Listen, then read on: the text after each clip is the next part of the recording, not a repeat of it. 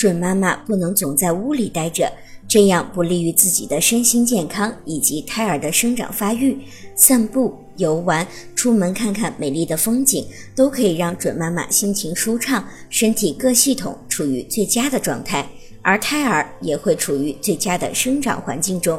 在孕中期身心相对稳定的时候，准妈妈是可以出门旅行的，但是一定要做好周密的安排和相关的准备。出游时尽量选择星级酒店住宿，住宿的附近要有医疗机构。准妈妈常常会感到饥饿，总是想吃东西，因此临行前一定要在背包里放一些干果和小点心等健康的小零食。最好事先请医生开一些维生素和补充矿物质的药物，以防在长途旅行中不能正常的补充新鲜水果、蔬菜和足够的蛋白质。也可以准备一袋小奶粉，预备在没有鲜奶的时候喝。